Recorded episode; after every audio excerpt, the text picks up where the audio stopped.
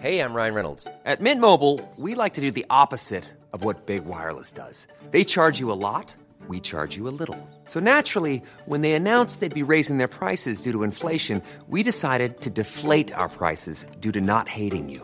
That's right. We're cutting the price of Mint Unlimited from $30 a month to just $15 a month. Give it a try at mintmobile.com slash switch. $45 upfront for three months plus taxes and fees. Promo rate for new customers for limited time. Unlimited more than 40 gigabytes per month. Slows. Full terms at mintmobile.com.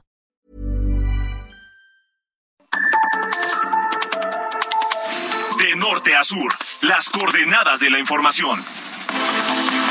Con Alejandro Cacho.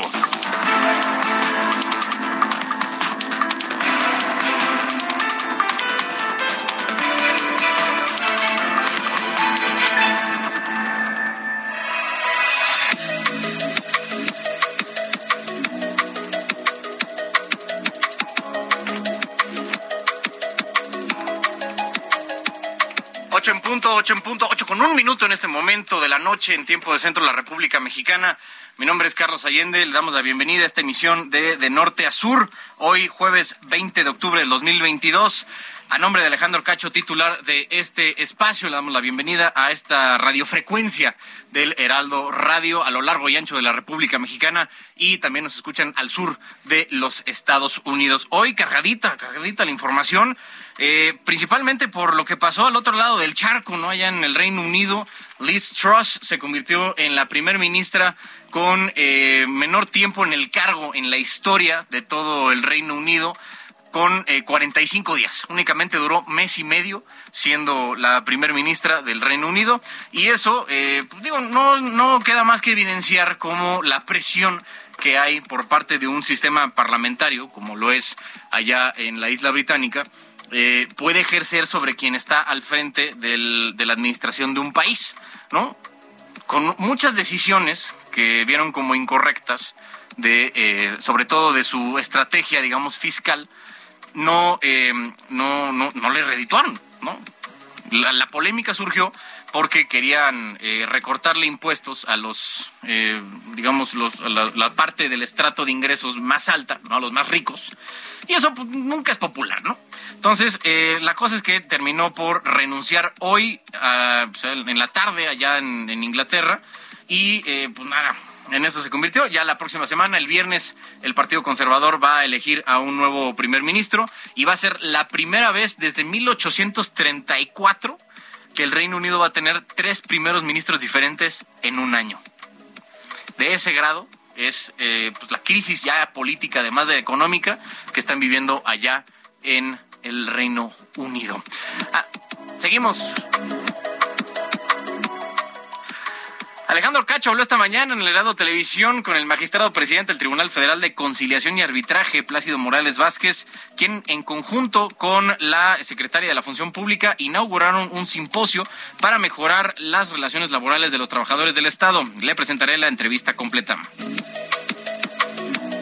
También Alejandro conversó con Fabiana Estrada Tena, coordinadora general de asesores de la presidencia de la Suprema Corte de Justicia de la Nación, sobre la implementación de la reforma judicial. También les tenemos esta entrevista. Además, el, el, ex coordinador nacional de protección civil, David León, compareció en la Fiscalía Especializada en Materia de Delitos Electorales por los videos que se dieron a conocer en Latinos, en donde se le observa entregando sobres amarillos, presuntamente con dinero en efectivo, a Pío López Obrador, hermano del presidente de la República. También tendremos el reporte. Y nuevamente, nuevamente en Empalme, Sonora, al norte del país, se registró una balacera a espaldas de una escuela primaria, mientras al interior del plantel una maestra intentaba resguardar a los niños y mantenerlos en calma.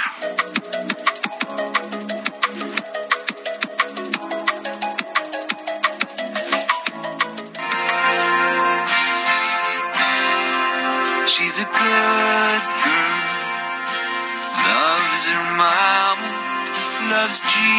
Jesus in America too. She's a good girl. She's crazy about Elvis. Loves horses and her boyfriend too.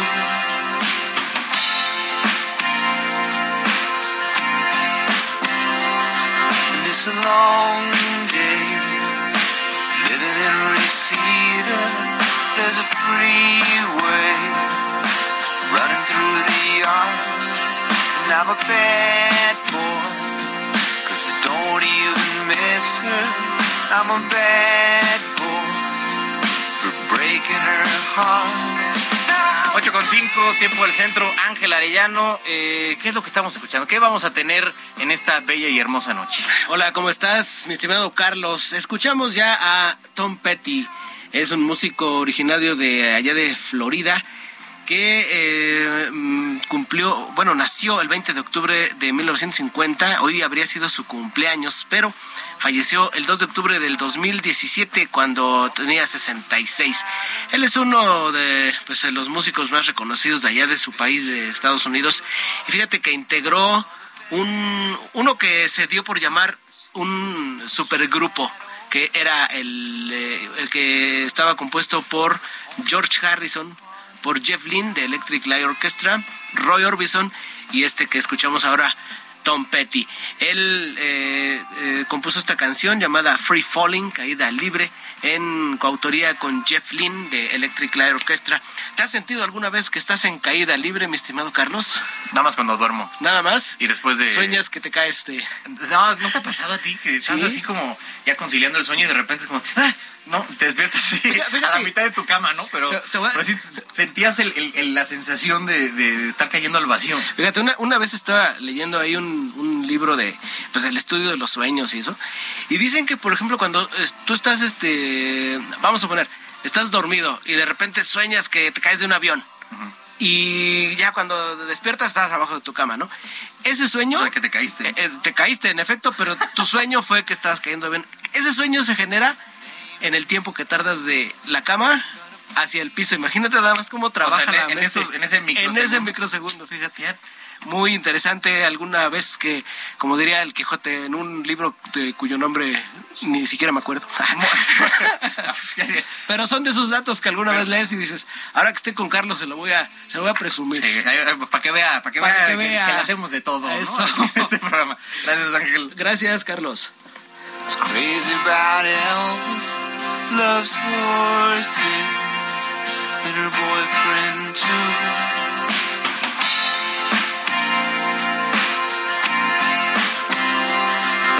A long day, living in Reseda. There's a freeway running through the yard, and I'm a bad boy. Cause I don't even miss her. I'm a bad boy for breaking her heart.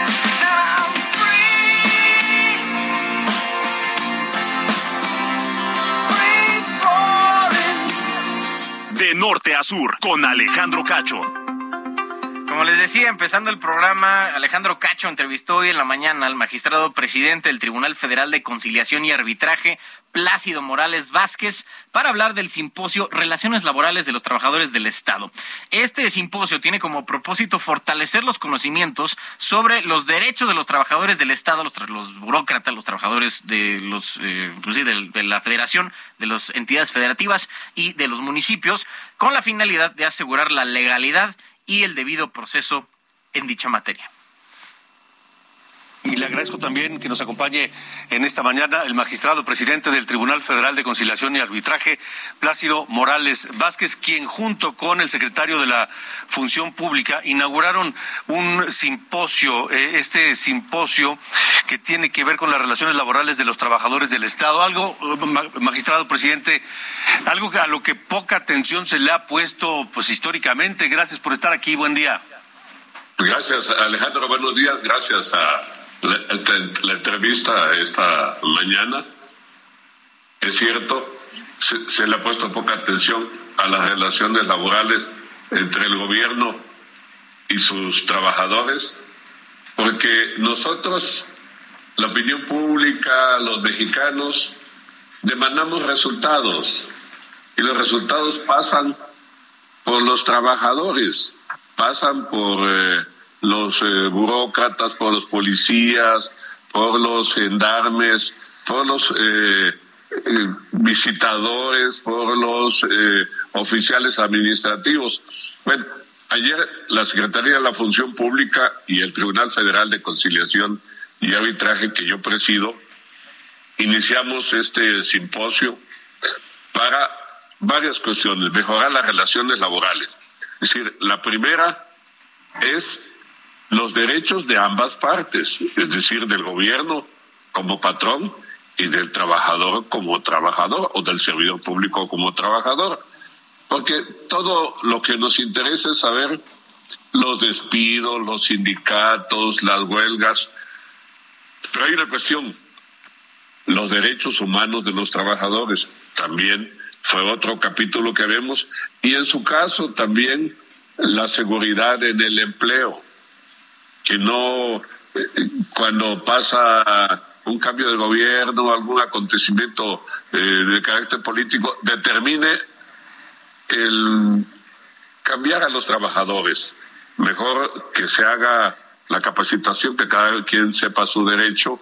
Y de eso se trató. Estuvo aquí el secretario de la Función Pública, Roberto Salcedo Aquino, y un servidor, y magistrados de este tribunal, eh, muy, muy especializados en materia de derecho burocrático, estuvieron explicando, y también, por supuesto, se, se trató lo relativo a la terminación de las relaciones laborales.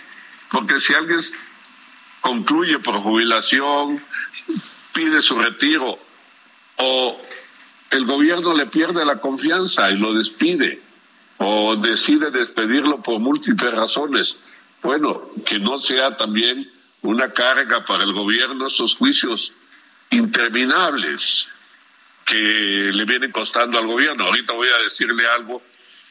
El tránsito ya del gobierno de la Ciudad de México, que va de lo que era pues el, la, jefatura de gobierno de la Ciudad de México a, a lo que es ahora el gobierno de la ciudad ya con su propia constitución tendrá que tener su tribunal laboral, pero el gobierno de la ciudad debe 860 millones de pesos a trabajadores y el gobierno federal en su conjunto debe 2.200 millones de pesos en laudos.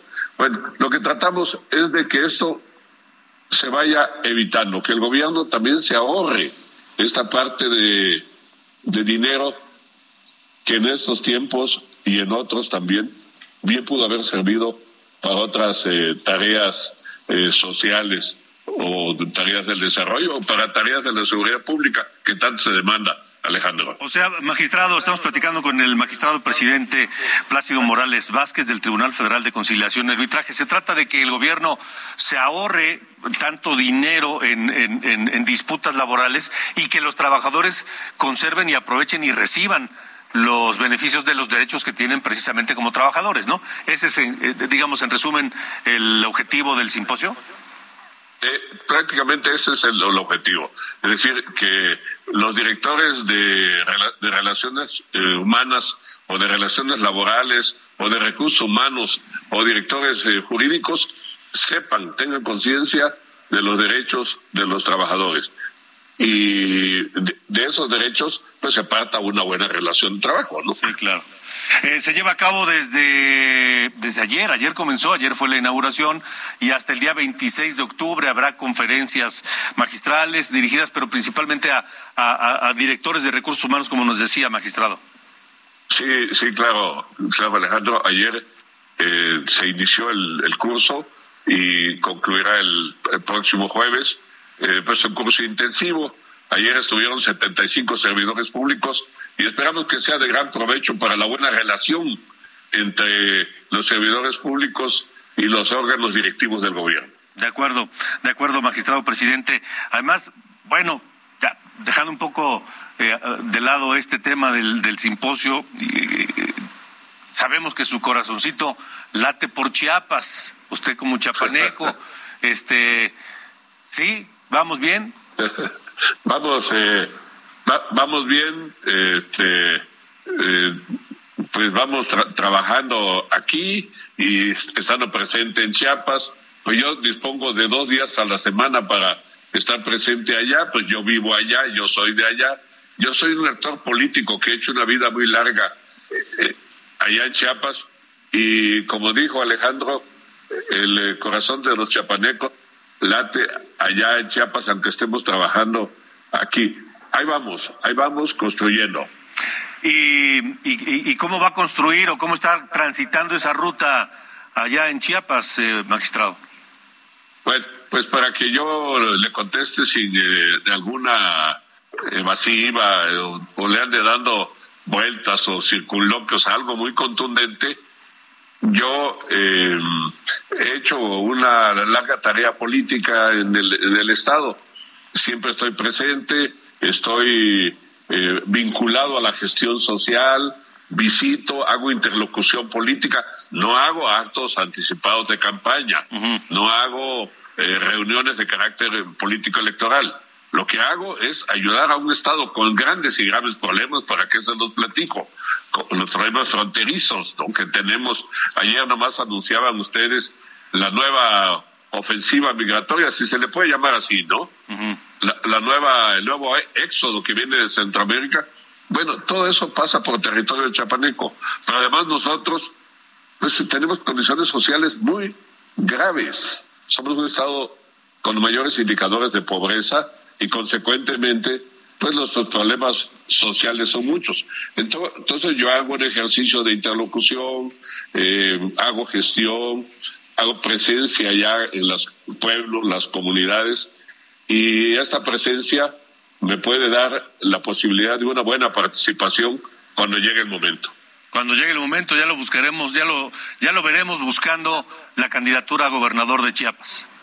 Pues el presidente de la República dijo que el pueblo decide, que el pueblo debe decidir. Bueno, yo trabajo con el pueblo para que el pueblo decida. Muy bien. Pues, eh, magistrado presidente eh, Plácido Morales Vázquez, gracias por haber estado con nosotros. Gracias, Alejandro, gracias esta mañana.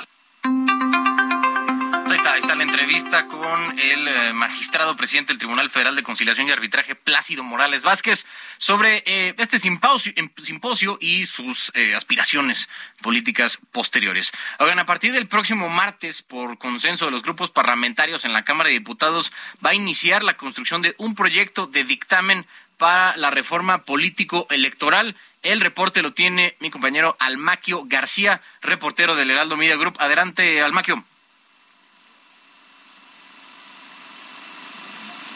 Almaquio, ¿está por ahí? Creo que tenemos problemas ahí con, con la llamada con Almaquio García. Al final, este, tenemos, ahí estás, Almaquio. ¿Qué tal, Carlos? ¿Cómo estás? Buenas noches. Buenas noches. Oye, ¿cómo está este asunto del, del consenso que van a hacer los diputados para la reforma político-electoral? Fíjate que hoy hubo reunión de la Junta de Coordinación Política y ahí se señaló que a partir del próximo martes eh, los grupos parlamentarios aquí en la Cámara de Diputados iniciarán la construcción de este proyecto de dictamen de la reforma político-electoral. Fue Ignacio Mier, precisamente el presidente de la Junta de Coordinación Política en San Lázaro, quien explicó el procedimiento en el que se revisarán 50 iniciativas de reforma constitucional que están agrupadas aquí en la Cámara Baja en cinco temas y 54 propuestas de cambios a leyes a leyes secundarias. Dijo que bueno, pues se va a iniciar con la confección de un anteproyecto de dictamen para pues sacarlo, eh, se espera en este mismo periodo ordinario de sesiones. Pero así lo comentó el eh, presidente de la Jucopo, Ignacio Mier. Escuchemos. Lo que se propuso el día de hoy y fue aprobado por unanimidad de todos los grupos parlamentarios que asistieron, que fueron la totalidad, lo que tenemos es que vamos a iniciar la confección de un anteproyecto de dictamen a partir de reuniones de trabajo, no de sesiones que están establecidas en el reglamento, sino que nacen de la práctica parlamentaria. Y bueno, también el coordinador de Morena aquí en San Lázaro comentó que este viernes las presidencias de las comisiones de puntos constitucionales de gobernación y de reforma política electoral convocarán a las mesas directivas para la reunión en la que inicien la revisión de un documento que tiene eh, pues clasificaciones y agrupaciones de todas las iniciativas y también pues dijo, solicitó a los coordinadores que la revisen para facilitar la discusión y cuáles entrarán en este análisis en los próximos días. Sus palabras. Y en ellas también viene un análisis de cuáles son coincidentes. Le hemos pedido a los coordinadores de los grupos parlamentarios que revisen las iniciativas presentadas en lo individual para ver si el grupo parlamentario en su conjunto las hace suya o fue una iniciativa que solo parte del derecho que tienen las y los diputados de presentarlas. Si así fuera, vamos a tener la posibilidad de que el día martes se inicie formalmente el proceso de elaboración de un proyecto de dictamen. Tras señalar que los puntos para trabajar son instituciones electorales, partidos políticos, transparencia, fiscalización y régimen político, Miguel Velasco expuso que el futuro del INE se dará a través de un consenso unánime y expresó que con todos los partidos políticos, no solo con el PRI, en diversos temas en este rubro de la reforma electoral. Carlos, amigos, el reporte que les tengo. Gracias, Almaquio. Buenas noches, hasta luego. Buenas noches, gracias al Maquio García por este reporte. Y digo, pues sí, al final, si lo que quieren es eh, pasar esta reforma constitucional y eh, priorizar probablemente algunos eh, puntos por encima de otros, tiene que haber consensos. O sea, digo, ya el PRI tiene que votar sí o sí a favor de esta reforma si es que quieren que se apruebe. PAN, PRD y Movimiento Ciudadano seguramente no lo van a hacer. O sea, ellos están claros en que no lo van a tener.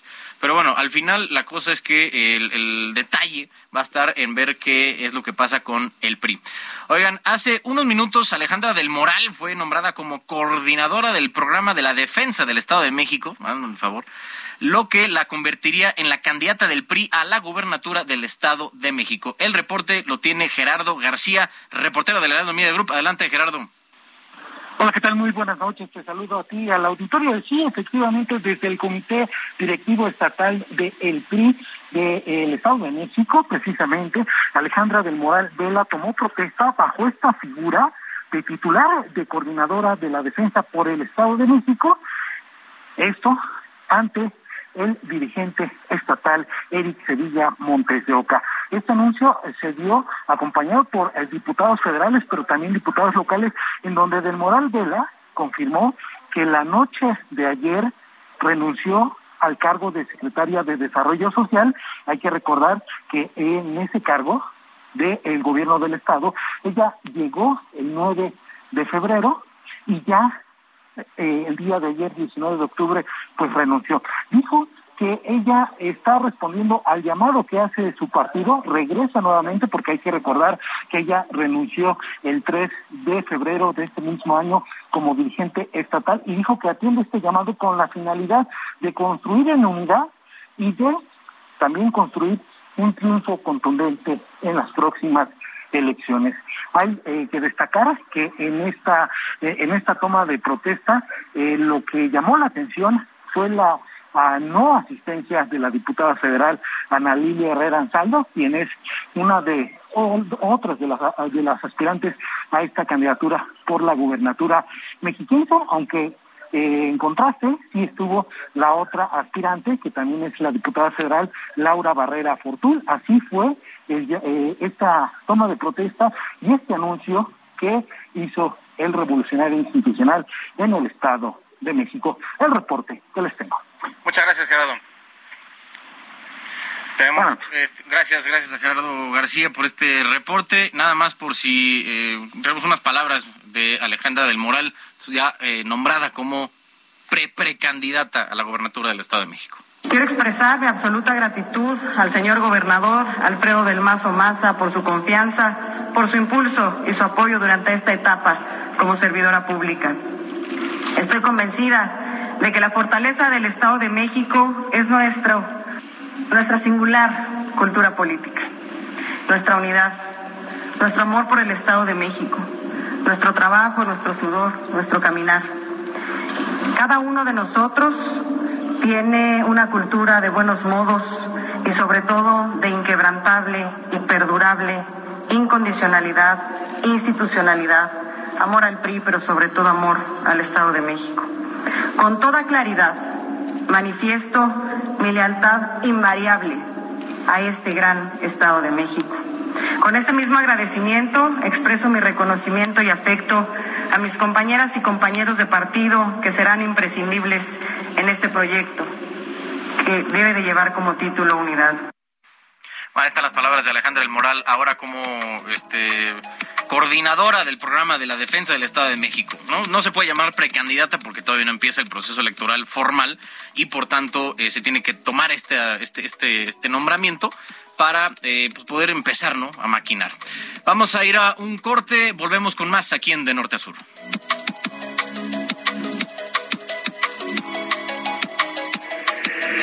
De norte a sur. Con Alejandro Cacho.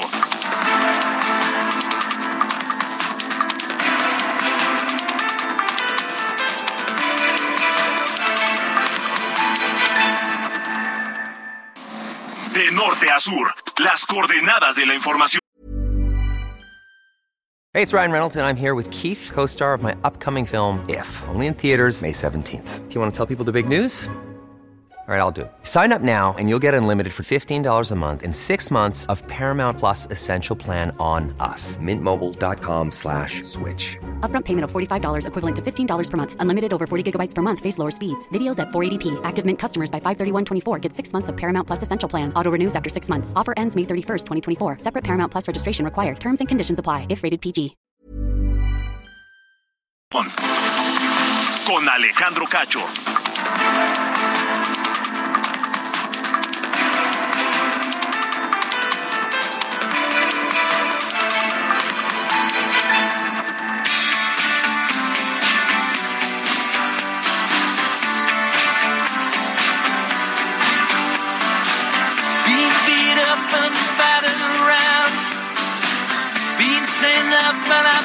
Shot down.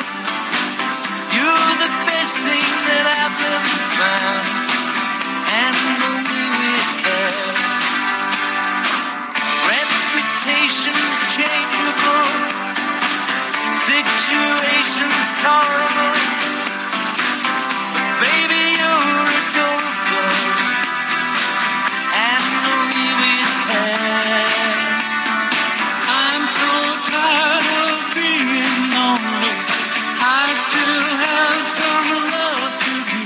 Escuchando Handle with Care, cantan los Traveling Wilburys, una banda formada por Bob Dylan, George Harrison, Jeff Lynne, Roy Orbison y Tom Petty. Tom Petty nació el 20 de octubre de 1950, por eso estamos escuchando parte de su obra. Él murió a los 66 años el 2 de octubre de 2017. Esto es Handle with Care. I've been up and I've been fooled. I've been robbed and ridiculed. In daycare centers and night schools. Handle me with care.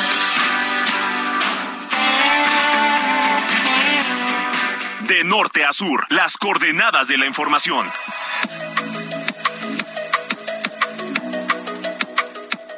Buenas noches, estas son las noticias de norte a sur. Tabasco se convirtió en el sexto estado en aprobar la reforma que amplía la presencia de las Fuerzas Armadas en labores de seguridad pública hasta 2028. Por cierto, el presidente Andrés Manuel López Obrador defendió a su gabinete esta mañana al gabinete de seguridad al afirmar que no considera justo que se le trate de manera grosera tras la comparecencia de ayer de la secretaria de Seguridad Rosa Isela Rodríguez en el Senado, donde fue criticada por los legisladores por el hackeo a la Sedena, la operatividad de la Guardia Nacional y el Ejército. El Senado suspendió hasta nuevo aviso la discusión del dictamen que establece un aumento de 6 a 12 días de vacaciones para los trabajadores por instrucciones de Ricardo Monreal, presidente de la Junta de Coordinación Política. El próximo viernes será la reunión del presidente Andrés Manuel López Obrador con John Kerry, enviado especial para el clima de Estados Unidos en Hermosillo, Sonora, confirmó Roberto Velasco, jefe de la Unidad para América de la Secretaría de Relaciones Exteriores. En Jalisco, el sábado se suspenderán las actividades educativas en los niveles de educación media y superior en la zona costera debido al paso de la tormenta tropical Roslin. Finalmente, en Michoacán, en noviembre, iniciará el proceso de reconstrucción de 463 viviendas que resultaron dañadas por el sismo del pasado 19 de septiembre. Las casas en pérdida total forman parte de las 5.287 censadas en cinco municipios. Soy Diana Bautista y estas fueron las noticias de Norte a Sur.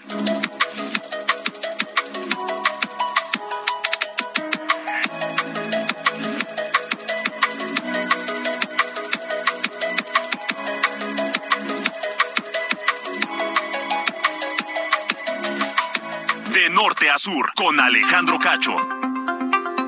Seguimos aquí en de norte a sur, 8.34, tiempo del centro de la República Mexicana. Eh, con la nueva ley de carrera judicial, el único mecanismo de contratación de una o un juzgador, magistrada o magistrado es a través de evaluaciones diseñadas por la Escuela Federal de Formación Judicial, a fin de eliminar la discrecionalidad de nombramientos y aplicar la cero tolerancia a la corrupción dentro del Poder Judicial de la Federación. Alejandro Cacho habló sobre este tema con Fabiana Estrada Tena, coordinadora general de asesores de la presidencia de la Suprema Corte de Justicia de la Nación, y esto fue parte de lo que hablaron. Cero tolerancia a la corrupción dentro del Poder Judicial de la Federación es solo uno de los objetivos, uno de los de las metas de la nueva ley de la carrera judicial, que es, por ejemplo, busca también la, la, la equidad de género, por supuesto, es el único mecanismo para contratación de juzgadores eh, magistrados, magistradas, en fin, para hablar de esto está con nosotros Fabiana Estrada Tena, ella es la coordinadora general de asesores de la presidencia de la Suprema Corte de Justicia de la Nación, a quien saludo. Fabiana, buenas noches. Buenas noches, Alejandro, un gusto estar aquí. Igualmente, Fabiana, ¿cómo va la aplicación de esta nueva ley de carrera judicial y cómo va el alcance de estos objetivos? Pues eh, la administración del presidente Arturo Saldívar está dejando un legado muy profundo y sin duda uno de los principales es la transformación, el fortalecimiento profundo de la carrera judicial. A partir de la reforma judicial de 2021, una reforma constitucional y legal de gran calado impulsada desde la Suprema Corte de Justicia, desde la presidencia de la Suprema Corte, tenemos ahora una, por primera vez en la historia, una ley de carrera judicial del Poder Judicial de la Federación. Y esta ley lo que establece es que para acceder a todos los cargos de carrera judicial se tiene que hacer un concurso. Anteriormente, esta, la, necesidad de concursos era únicamente para acceder a los cargos de juez de distrito y magistrados de circuito. Los otros cargos de la carrera, que son muchos, oficial judicial, actuario, secretario, se eh, alcanzaban a través de exámenes de aptitud, sí, pero no concursos. Entonces, eh, cualquier persona podía acceder al cargo, demostrar su actitud, pero ahora tenemos una Escuela Federal de Formación Judicial que organiza concursos a nivel nacional a través de los cuales se puede acceder a la carrera judicial tenemos eh, el primer concurso para oficiales judiciales, que es para jóvenes recién egresados de la carrera, que buscan como proyecto de vida el elegir una carrera judicial, dedicarse a la justicia federal y llegarse a convertir eventualmente en jueces, juezas, magistrados o magistradas. Entonces, esto es eh, muy importante y es un cambio muy profundo que contribuye de manera relevantísima a eh, combatir la corrupción, el nepotismo, que eh, definían, no, no, no, no, no por completo, pero sí existían casos en que llegar a los cargos de carrera judicial era algo que definían los contactos, que definía el parentesco. Ahora, con estos concursos de excelencia que lleva a cabo la escuela judicial, tenemos la certeza de que llegan personas con todo el mérito. Eh, a lo largo de estos cuatro años han existido 32 concursos y con estos 32 concursos hemos eh, nombrado a 5.541 personas en distintos cargos de carrera judicial y 58% de esas personas que hemos nombrado son mujeres, porque efectivamente esta nueva carrera judicial es una carrera judicial que se basa en el mérito, pero también en la paridad de género, es decir, la necesidad de que las mujeres no solo participen en la carrera judicial, sino que además lleguen a los más altos cargos de la carrera judicial. Teníamos anteriormente una subrepresentación de juezas y magistradas. Las, las mujeres representaban el 20% de las personas juzgadoras federales. Hoy en día, gracias a los concursos exclusivos para mujeres y los concursos paritarios, hemos podido cambiar este balance y tenemos una participación mucho mayor de mujeres en las altas esferas de la judicatura y esto abona pues a una justicia eh, más legitimada, una justicia de mayor calidad que incorpora la visión del 50% de, de la población. En cuatro años ya de la aplicación de esto, ¿qué tanto se ha avanzado, en lograr estos objetivos? Eh, eh, en, materia de igualdad, los objetivos que, hemos alcanzado son verdaderamente impresionantes. La, la, política de igualdad de género del Poder Judicial de la Federación es una política muy robusta que se centra en lograr detonar liderazgos femeninos, lograr que más mujeres lleguen a cargos eh, de mayor relevancia. Hoy en día estamos ya, eh, yo creo que encaminados a que haya un 30% de mujeres en el Poder Judicial, pero también estamos propiciando un ambiente laboral más apto para el desarrollo y para el desempeño de las mujeres. No se trata solo de que lleguen más mujeres, sino de fomentar condiciones para que haya mujeres interesadas en participar en la carrera judicial. Entonces tenemos, por ejemplo, adscripciones, es decir, a dónde la adscripción es a dónde se manda a un juez o a una jueza a, a prestar sus servicios. Tenemos adscripciones que toman en cuenta a las personas que realizan labores de cuidado. Si tienen hijos, damos la posibilidad de que puedan elegir el lugar en el cual quieren desempeñarse. Eh, por primera vez eh, y homologamos las licencias de paternidad con las licencias de maternidad. Entonces, esto permite pues romper con los estereotipos de que solo la mujer es la que la encargada de las labores de cuidado, de la crianza de los niños. De esta manera involucramos también fomentamos que los hombres también se involucren en una cultura de corresponsabilidad. Así como las mujeres también tenemos que participar en la vida pública, también la vida privada es algo que nos concierne a todos y en lo que todos tenemos que vernos involucrados. Ampliamos las licencias de, lactancia a, a, dos años, en fin, estamos realmente luchando por transformar de fondo la cultura institucional en materia de igualdad de género. ¿Cuánto tiempo más calculan que tardará lograr eh, los objetivos de esta nueva ley? Sobre todo pensando en que, pues si viene una nueva eh, presidencia en la, en la Corte, eh, pues se continúe el esfuerzo, por supuesto, ¿no? Claro, esto, estos, estos cambios ya están sólidamente asentados. Tenemos ya una nueva ley, esta legislación obliga y, seguirá obligando mientras siga vigente.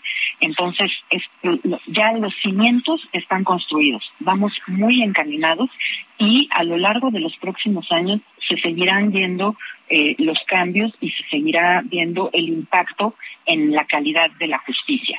Eh, realmente creo que eh, con voluntad política, con decisión, con determinación, se pueden alcanzar cambios de inmediato. Eh, esta, tenemos en México 25 años con, con el sistema de carrera judicial en la justicia federal y en tan solo cuatro años podemos ya ver cambios motores. Estos cambios son muy profundos y yo estoy segura de que ya con la implementación y el asentamiento de la, de, la nueva ley vamos a seguir avanzando hacia esta justicia de, mayor, de mejor calidad para todos los mexicanos y mexicanas.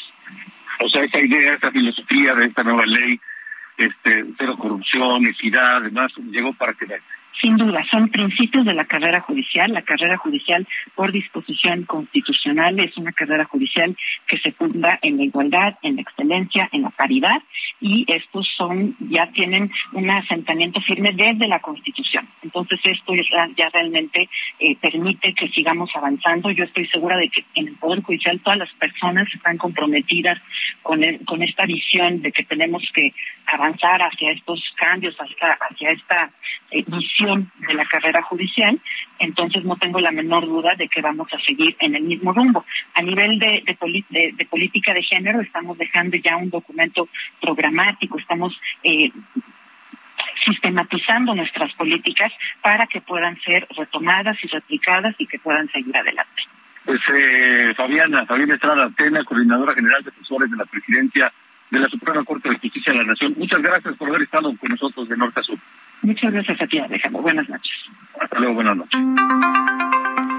La conversación, más o menos, siempre es bueno no tener claro cómo es que los impartidores de justicia son electos para llegar a ese puesto. En, en, varios países nada más es por designación del presidente, aprobación de alguna otra cámara, a lo mejor parte legislativa, y San se acabó. Aquí al menos tenemos, pues, por nuestra amplia historia de abusos de poder, de nepotismo y demás, pusimos esta eh, escuela judicial para eh, poder eh, evitar este tipo de, de, discreciones. Oigan, en Aguascalientes una pipa de Pemex con gasolina, la pipa estaba cargada, explotó hoy en la tarde al intentar ganarle el paso a un tren en la colonia México. El reporte lo tiene hasta Aguascalientes, Omar Hernández. Omar, adelante.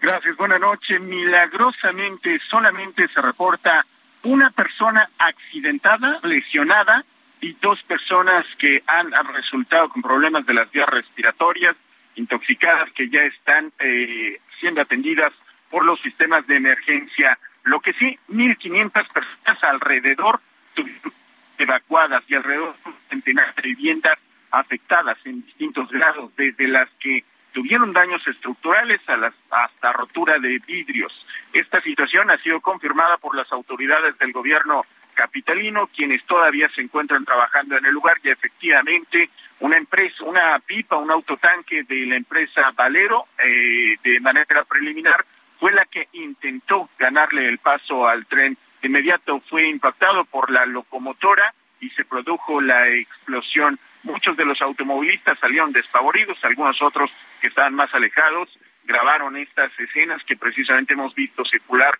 a lo largo de la tarde, ya te digo, de manera muy increíble, pero por supuesto benéfica para la población, solamente una persona lesionada y dos intoxicadas. Es el saldo hasta el momento. Oye, pues hasta eso le salió barato, ¿no, este Omar?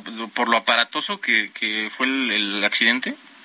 Pues sí, imagínate una, bueno, la, la ciudad capital debajo de un paso a desnivel, en una de las zonas más pobladas y más transitadas a esa hora, sí, definitivamente, pues algunos ya lo han calificado prácticamente como un milagro. Bueno, gracias Omar.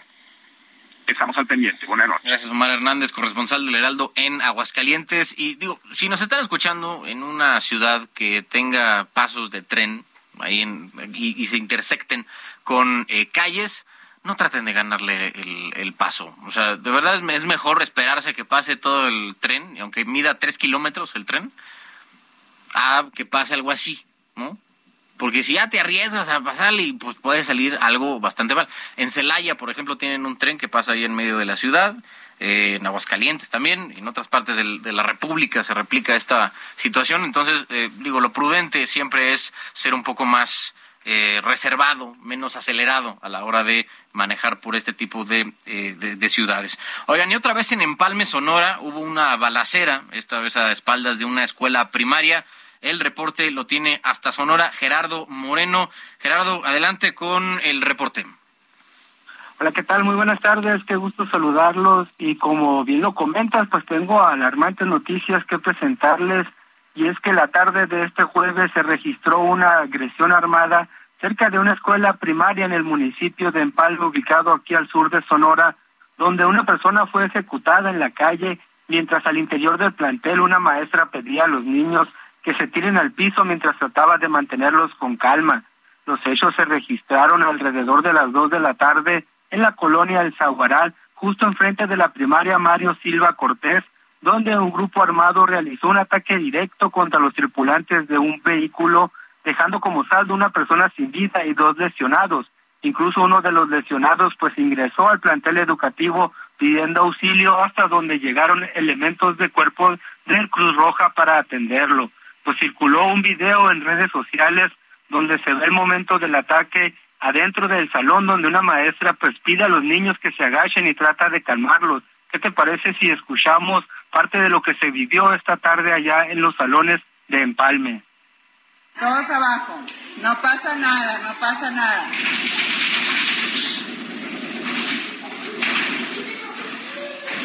No se muevan, por favor. Ahorita va a pasar, nomás tenemos que estar abajo.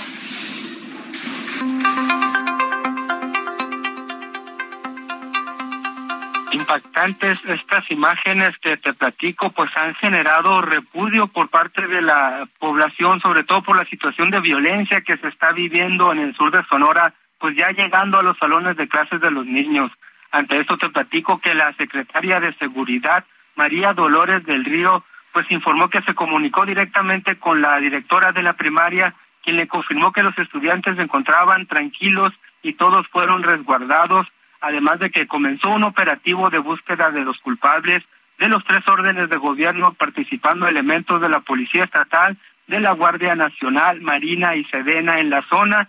Se iniciaron también las investigaciones por parte de la Fiscalía General de Justicia y se confirmó que los estudiantes fueron despachados a sus casas y el reporte oficial es que se encuentran fuera de peligro ya con sus padres de familia. Así la situación acá al sur de Sonora. Pues muy triste, muy triste, Gerardo. Ahí la, la violencia, ¿no? Haciéndose presente incluso en ambientes donde eh, los niños deberían estar más seguros, el, el, segundo lugar más seguro después de su casa.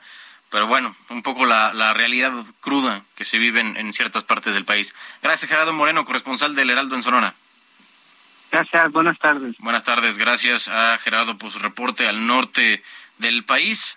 Y digo, ayer, creo que fue ayer o, antes esta semana, que en Guaymas, ahí justo en Sonora, en un municipio, o sea, el municipio de, eh, de Empalme está al lado de Guaymas.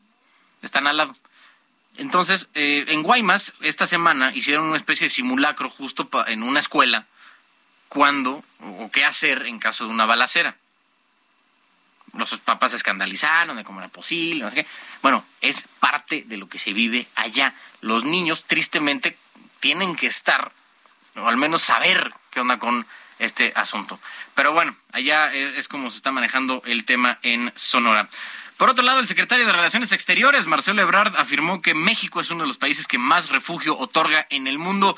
Sin embargo, afirmó que no se permitirá el tránsito de manera ilegal. Este reporte lo tiene Noemí Gutiérrez, reportera del Heraldo Media Group. Noemí, adelante. Hola, Carlos. Muy buenas noches. Pues comentarte que el canciller Marcelo Ebrard participó eh, este día en el séptimo encuentro de jóvenes de la Alianza del Pacífico. Allí en entrevista se le cuestionó que las organizaciones civiles y derechos humanos están denunciando que la Guardia Nacional actúa como un muro para impedir la migración en la frontera sur. Dijo que los migrantes que quieran quedarse en México pues son bienvenidos, sin embargo aclaró, como bien comentabas, que no se va a permitir el tránsito de manera ilegal. Escuchemos qué fue lo que dijo el canciller Marcelo Ebrard. México es el país o uno de los países del mundo que tiene más refugiados, eh, si te refieres en particular a, a, quienes provienen del sur de México, estamos dando más o menos, para darnos una idea, cuatro o cinco veces más refugio de lo que hacíamos hace un año. ¿Por qué es eso? Porque nuestra política es. Es si tú quieres estar en México es relativamente sencillo estar aquí, solo, solo tienes que pedir una solicitud de refugio. Lo que no está de acuerdo el gobierno de México es que dejar que transite por el país un gran número de personas que no sabemos quiénes son. ¿Por? Porque no las podemos proteger, en primer lugar. Y segundo, porque las arriesgan. Eso sí. Bueno, y también en esta entrevista se le cuestionó de los venezolanos deportados a México por Estados Unidos bajo el título 42. Aclaró que no son miles y dijo que tienen opciones en México y aclaró también que no serán deportados a Venezuela. Escuchemos nuevamente al secretario de Relaciones Exteriores. Ayer regresaron 170. No son miles. Pues darles oportunidades, que ellos nos digan si quieren estar en México. Las opciones de México, ¿cuál sería? Decirles en el puerto, no te admito. Imagínate el problema que tendríamos en el puerto. Y dos, repatriarlos tampoco. Solo aquellos que quieran. Entonces, el que quiera quedarse en este país es. Y Carlos, por último, te comento que el canciller destacó que la Alianza del Pacífico es exitosa, se está consolidando y está creciendo. En su intervención en el encuentro con jóvenes, el canciller habló de sus sueños de juventud. Contó que, contó que tras un viaje a Disneylandia, pues dijo que su sueño era terminar con la brecha de desigualdad y tener un país más desarrollado, justo e igualitario. El reporte que te tengo. Gracias, Noemí. Buenas noches. Noemí Gutiérrez, reportera del Heraldo Media Group.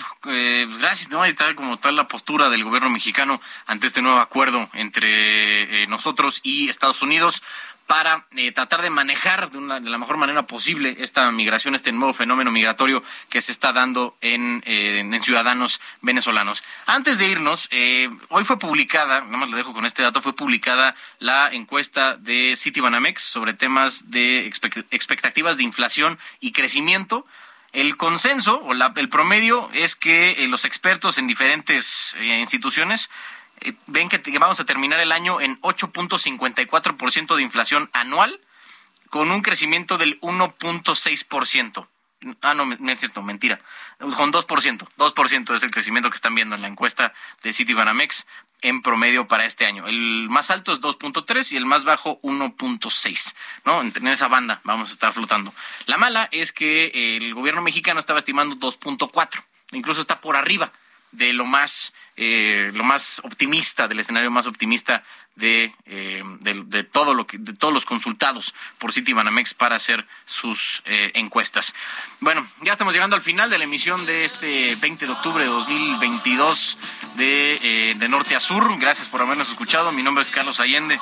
A nombre de Alejandro Cacho, titular de este espacio, le doy las gracias. Nos vamos a ir con End of the Line, igual en cortesía de The Traveling Wilburys. Buenas noches. You can sit around and wait for the phone to ring. Waiting for someone to tell you everything. Sit around and wonder what tomorrow will bring. Maybe a diamond ring. Well, it's alright, even if they say you're wrong.